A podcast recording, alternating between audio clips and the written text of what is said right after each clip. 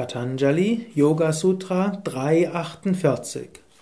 Ausführung des Samyama auf die Wahrnehmungskraft, ihre eigene Natur, die Beziehung zu ihrer Funktion und zum Ego führt zur Herrschaft über die Sinne. Hallo und herzlich willkommen zu den Yoga Vidya täglichen Inspirationen, präsentiert von www.yoga-vidya.de.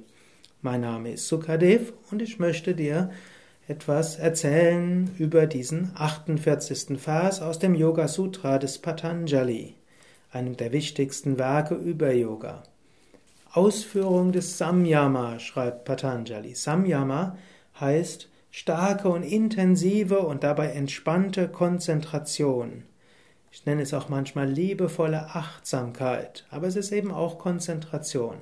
Sagt Ausführung des Samyama auf die Wahrnehmungskraft, ihre eigene Natur, die Beziehung zu ihrer Funktion und zum Ego führt zur Herrschaft über die Sinne.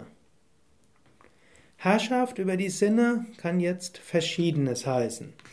Herrschaft über die Sinne kann zum einen heißen, dass die Sinne verbessert werden. Und jemand, der mit großer Konzentration und Achtsamkeit da ist, nimmt auch Dinge sehr viel stärker wahr. Angenommen, du schaust jetzt sehr konzentriert und achtsam irgendwo hin, dann nimmst du es stärker wahr.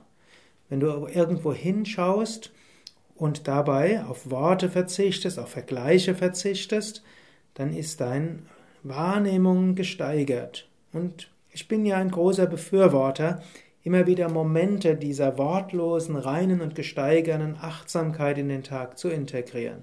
Vielleicht willst du das ja jetzt in diesem Moment machen. Einen Moment lang. Entweder bewusst sehen, bewusst hören, bewusst spüren.